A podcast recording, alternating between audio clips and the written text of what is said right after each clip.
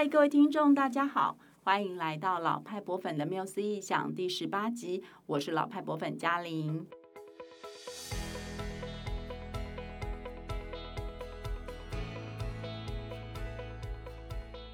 这个节目呢，要跟大家聊聊三百年来现代博物馆的故事。透过每一集的节目，从博物馆的创立与发展，听听世界上曾经发生过的大小事情，也能够发现每一间博物馆的诞生都跟人性还有我们的生活很密切相关哦。今天要一起聊天的伙伴是老派博粉的永晴。嗨，我是永晴。咏晴这一集有一件大事，就是我们终于踏上了美洲大陆啦！对，因为前面的十七集呢，其实一直都是在欧洲嘛，哈、嗯。那今天我们飞越了大西洋，来到了美国东岸，走访位在纽约的美国自然史博物馆喽。我知道这间博物馆，像电影《博物馆惊魂夜》的第一集，主要就是在自然史博物馆取景的。这部电影我看了三遍以上，哦，真的哦。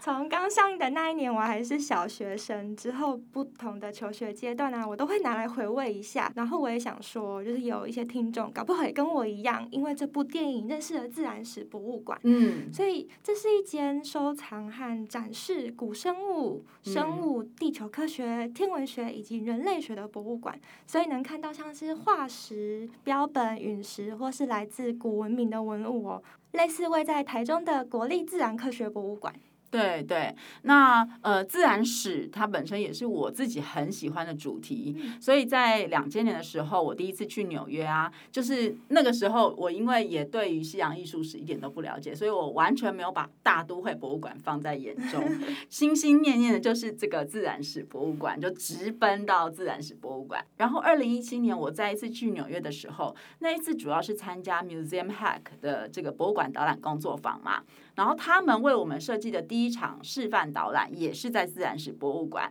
非常非常的好玩精彩。那博物馆本身也是很大，值得逛好几天这样子。嗯，那对了，就是既然永晴你对于这个博物馆已经有一定程度的认识了嘛，那你知道它是怎么诞生的吗？我不是很清楚哎，但。应该跟喜欢大自然的人有关吧？对，成立自然史博物馆这个想法啊，它是出自一位美国的博物馆学家阿尔伯特 ·S· 毕克莫尔哈。呃，一八三九年的时候呢，这位毕克莫尔先生他出生在美国东部缅因州的一个港口小镇上。那他小时候就常常去海边收集贝壳啊、海胆啊，或者是记下植物的名称。然后他有一本很珍惜的这个自然史的书籍，他几乎就天天都是抱着那本书，然后翻里面的动物绘图啊。所以从呃他很小的时候就可以看出来，这个呃毕克莫尔先生对于大自然是非常非常热爱的。这让我想到我们在第二集提到大英博物馆的关键人物，嗯，就是汉斯·斯隆先生，蛮像的哦。他们都是小时候就充满求知欲的孩子，哎，对对对，有点像哈。然后到等到这个毕克莫尔先生他读大学的时候啊，他最喜欢的科目是化学、地质学还有矿物学。那那个时候，学校老师就帮他写了一封介绍信，哈，在一八六零年二十一岁的时候，让他到这个哈佛大学动物学教授的门下来拜师学习。后来呢，他也成为教授的得力助手，然后在这个哈佛大学的比较动物学博物馆里面一边工作一边研究。那因为哈佛是位在波士顿嘛，那毕克莫尔呢，在就是这段工作的期间，就看着自己的师傅啊，怎么样连哄带骗啊，或者是说强力说服那些波士顿的精英分子或者议员哈。捐钱给这个比较动物学博物馆，嗯，然后他就冒出了一个想法，他很想要自己盖一间博物馆。天哪，真是一个有大志的人啊！对，对，毕克莫尔呢，他希望成立一个给动物学家们探索大自然奥秘的地方，然后也具备就是能够给大众休闲还有学习功能的一座博物馆哦。嗯，那至于就是说这个选址也很重要，对不对？他当时在 Boston 嘛，那但是博物馆要盖在哪里呢？那那个时候，波士顿啊，呃，伦敦啊、柏林啊这些城市都把大量的知识分子给吸走，都有非常优秀的学术机构哈、嗯。那贝克莫尔他知道说，这样的情况其实对于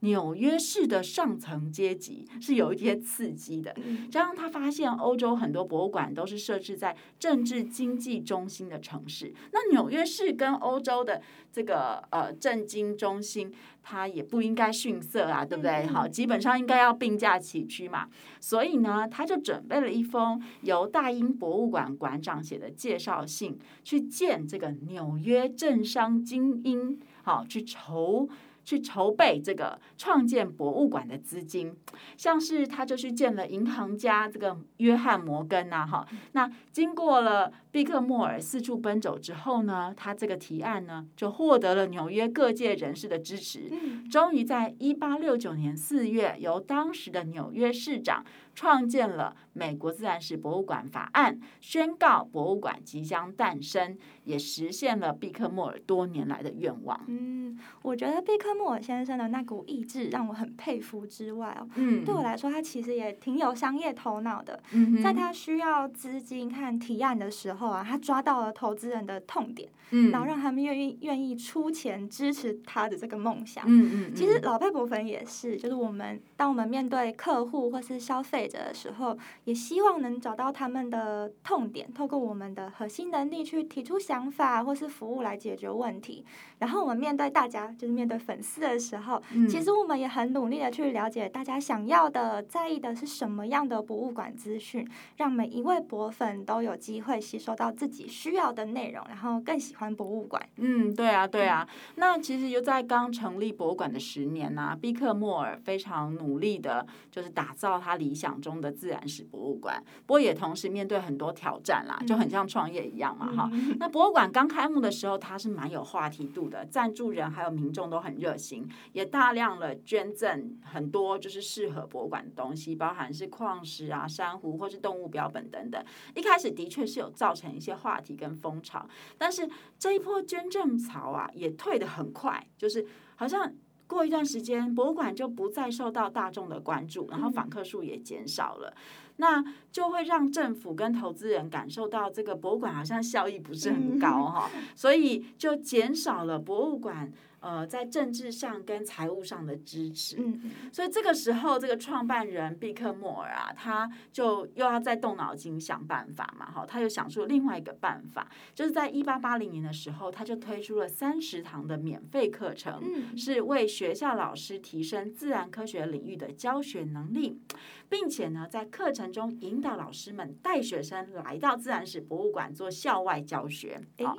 那这个计划一开始的时候呢，它只发生在这个纽约市里面的几间学校。没想到过了一年之后，嗯，口碑应该是非常好，所以参与的老师就多了一倍。所以整整十四年的时间，毕克莫尔为一万八千位老师授课，影响了每一个学校各级学校自然课的教学方式。也因为这样，同时再次获得政府跟大众的注意，进一步为博物馆争取到庞大的资金的挹注。哦，这让我又学到了一课，就是外在环境一定会不断的改变。嗯，可是无论在什么样的时代背景啊，身为职场人，嗯，应该要能够积极观察外部环境，还有创设机构的初衷，运用创新的方式来扭转局势，度过各种困境。就像毕克莫先生一样。对对对，看到他就是这个毕克莫先生，为了吸引大众对博物馆的注意力而开课，好像也看到我们就是老派博粉们也在很努力的想尽办法推广博。博物馆哈，真的很有共鸣，这样 好。那我们回来聊聊博物馆本身呢。那一开始呢，这个馆舍啊是用这个中央公园。一侧角落的旧建筑哈来做这些展示，但是博物馆的规模逐渐扩大，所以就在一八七四年，在中央公园的西侧新建造这个博物馆第一座馆舍，也就是现在博物馆的位置啦。那横跨中央公园到对面的呢，就是大都会艺术博物馆哦。然后大家可以期待，我们很快就会介绍到了。那自然史博物馆在新的地址落成之后呢，一直到现在有一百五十二年的时间，也因应大量的收藏还有展示的需要，不断的。翻修和扩建，明年预计还会有昆虫馆、剧院的完工，非常让人期待。嗯，没有错。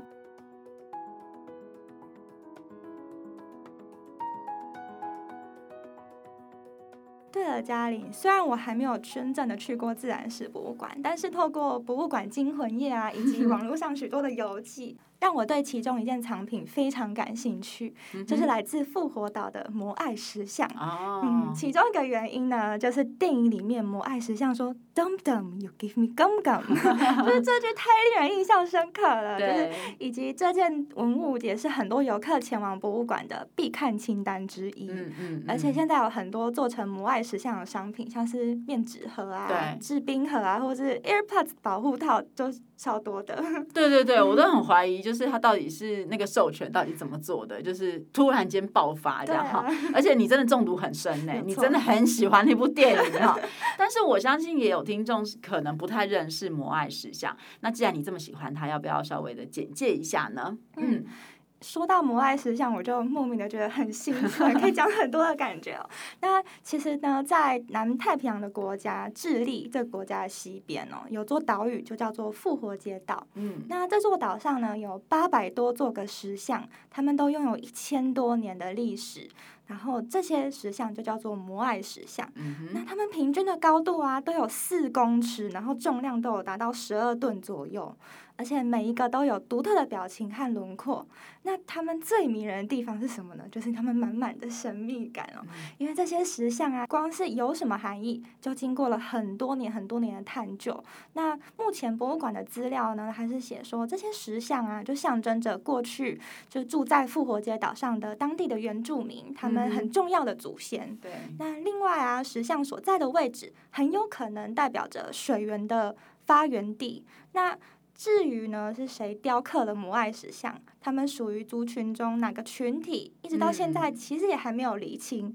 不过这些石像的存在哦，就证明了，就是千年以前人们的文明和智慧的发展，就非常的有意思。对，它就很像是金字塔啊、嗯、那样子一样，一个谜一样的存在哈、嗯、啊。那摩艾石像它是由这个火山岩雕刻而成的。不过现在放在自然史博物馆里面这个当当先生呐、啊，他其实是模型哦。哦哦，是博物馆在一九三四到一九三五年派出远征探险队前往南太平洋。那个时候的目标呢，是获取更多鸟类品种的资料，以及采集人类学的资料啊、文物啊等等。那探险队那个时候来到了与世隔绝的复活节岛，他们看到眼前形制非常特殊的这些石像啊，就用这个石膏制作成模型之后带回博物馆。那大家有兴趣的话呢，也可以点击我们描述栏里面的链接。就能够看到当时制作模型的时候很珍贵的这个片段记录的片段呢、哦，那也是博物馆今年因应疫情所推出的影片资源，这样子。嗯，原来是这样。那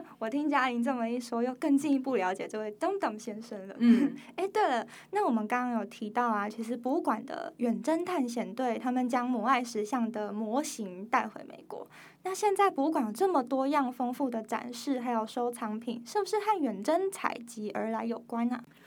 哦，对，永琪，你说到一个重点哦，就是自然史博物馆其实从一八八零年开始就启动了一个呃。探索世界各大洲的黄金年代，哈，那这个是当时时任的馆长所推动的，好，那它大概一直持续到一九三零年，总共这五十年的期间呢，博物馆就派了不同部门的研究员或者是学者，哈，到处去，像是呃亚洲的蒙古啊，还有戈壁沙漠啊，去发掘不同的东西，例如他们在。呃，刚刚提到的蒙古和戈壁沙漠就发现了很丰富的恐龙化石，好，然后也进到这个非洲刚果森林的最深处去寻找大猩猩还有他们的栖息地。那他们还去过像是喜马拉雅山以南的印度半岛啊，去收集哺乳动物，哈。其实博物馆的远征队呢，也到了像是北极、西伯利亚、北太平洋各大洲都有去过这样子，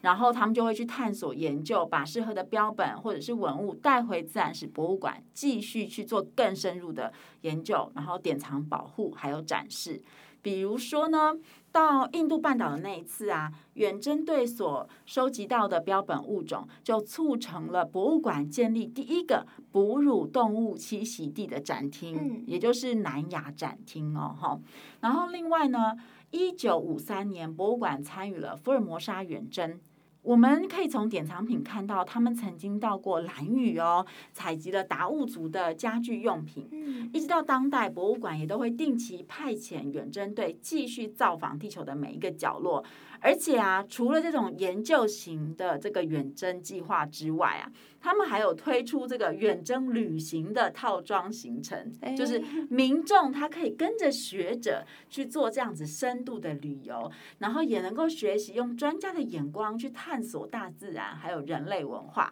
比如说，二零一四年的年底。博物馆就推出了南极洲十三天的行程，那地质学家还有其他学者会在这个航程当中呢，透过讲座还有现场的观察，带领这个参与者。观赏南极洲的冰山奇景，还有座头鲸啊、信天翁啊，还有其他动物等等，听起来是不是哦很好玩，很想参加？我觉得超级诱人的。如果未来博物馆还有推出这样的探险之旅，有机会我一定要参加。嗯、比方说，嗯、我就很想去刚果森林或者北极圈啊，拥有这样的体验，我觉得一定会永生难忘。真的，我也好想参加哦。那提到自然史博物馆提供的这些民众服务，也让我想到一件很有趣的事情啊。今年呢，大家。最在意的事情就是疫情跟疫苗嘛，哈、嗯。那自从疫情蔓延开始，博物馆就规划了相关的学习资源哦，为大家介绍什么是病毒啊，然后病毒是怎么样传播的等等知识。另外更特别的是，民众还可以选择在博物馆里面接种疫苗，位置就在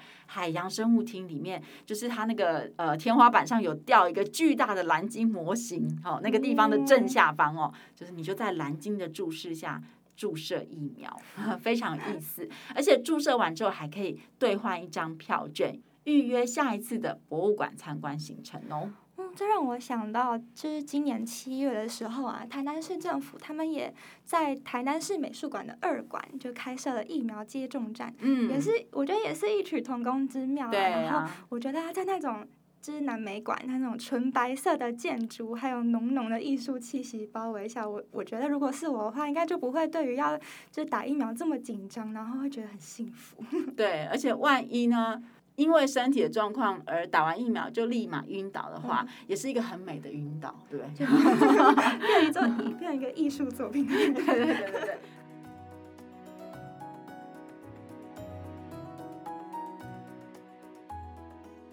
那永琪，你知道呃，或者是你记得，就是台湾就是这几其实已经好多年了啦，一直在讨论一些像是什么铜像纪念人物铜像拆除这个议题吗？嗯，我知道。就我所了解的，主要就是从戒严啊，还有政党轮替以后，就是提倡移除过去执政者痕迹的这些人，他们所实践的一个行动之一。对。那这些年的新闻呢，都陆续可以看到，比方说学校、公园或是其他的机构，他们会将蒋公的铜像或者其他的相关的铜像都拆除，然后转移到其他的地点。嗯嗯嗯。嗯对，这个在台湾有发生嘛？那其实，在美国，尤其是自然史博物馆，他们也正在处理这个雕像移除的事情啊。不过，当然，它移除的原因还有历史脉络跟我们是很不一样的哈。博物馆就持续的在讨论转移这个设在门口的罗斯福总统的雕像，而且呢，也在六月的时候拍板定案，开始了这个搬迁的计划。我知道这座雕像，它是美国总统罗斯福的马术雕像。嗯，这座雕像由三个部分组成，分别是位在中间，然后骑着马、带着手枪的罗斯福总统，还有站在两侧的非洲人，还有美洲的原住民。他们那这座雕像呢，它从一九二五年就开始矗立在博物馆前的台阶上了。对，其实大家讨论的重点就是在这个非洲人跟美洲原住民哦。那具体的原因和种族议题是有一定程度的关系，因为在那个时候的时代背景之下呢，雕刻家认为这是象征罗斯福总统对于所有种族的友好啊。可是呢，现在呢，对于雕像的解释就发展出不同的声音，像是有人会说，这是不是有一种白人的种族优越感，而且。呃，仿佛也彰显出就是对于原住民土地的掠夺哈。那也有人说呢，这是要纪念罗斯福的家族对于博物馆的贡献啊，或者是罗斯福带领非洲和美洲进入二十世纪的象征啊。总之就是有各式各样的观点跟讨论啦。那馆方还有研究者还有民众都发表了很多大家自己的意见。然后博物馆在去年呢，就是二零二零年呢，也策划了一档展览，叫做 Addressing the Statue，中文可以翻译成雕像议题哦。那这个展览内容就是跟观众分享这座雕像所衍生出来各种的诠释还有观点，同时呢，馆方也向政府申请转移雕像，最后就在今年决定将作品放在新的空间里面。觉得这是一个很复杂的议题，嗯、那相信即便现在博物馆已经有了决定了，他们要转移这个雕像。但社会上还是会存在很多的意见还有分歧哦。嗯。那可是我们回到台湾，我们虽然面对的历史脉络会很很不一样，但是无论要拆还是不拆，台湾社会同样有很多的声音和看法。对。我想这都很值得我们持续去关注啊，还有追踪。对啊，对啊，对啊。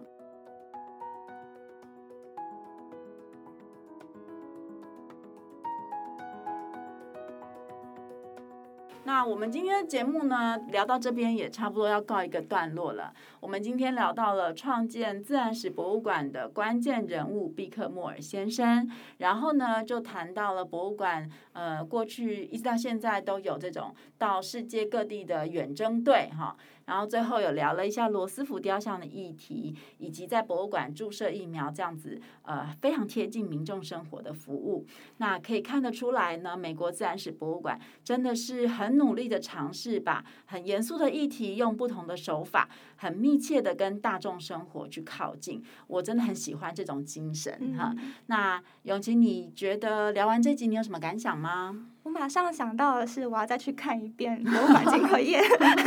中毒太深。嗯、但其实我觉得自然史博物馆从创立的故事到馆舍的发展，给我一种就是他们满怀求知欲和勇于冒险的精神。嗯、如果不是多年来那些科学家、动物学家还有人类学家对于探究大自然和人类文明的向往，然后他们走出美国，然后踏遍地球的每个地方，今天也不会有一个这样的空间，让大家都有机会一次饱览，还有感受到地球是这么的丰富，然后这么的具有魅力。嗯，真的。嗯，那如果有兴趣的朋友们，在听完今天的节目之后呢，也可以到我们的描述栏。点击小典藏专栏的链接，我们写了一篇就是在自然史博物馆探险的专栏，嗯、大家都有有兴趣都可以点击阅读哦。那听完这期节目，听众朋友有什么想法吗？或者是印象深刻的参观经验想跟我们分享？还是你想许愿我们之后介绍哪些博物馆和主题呢？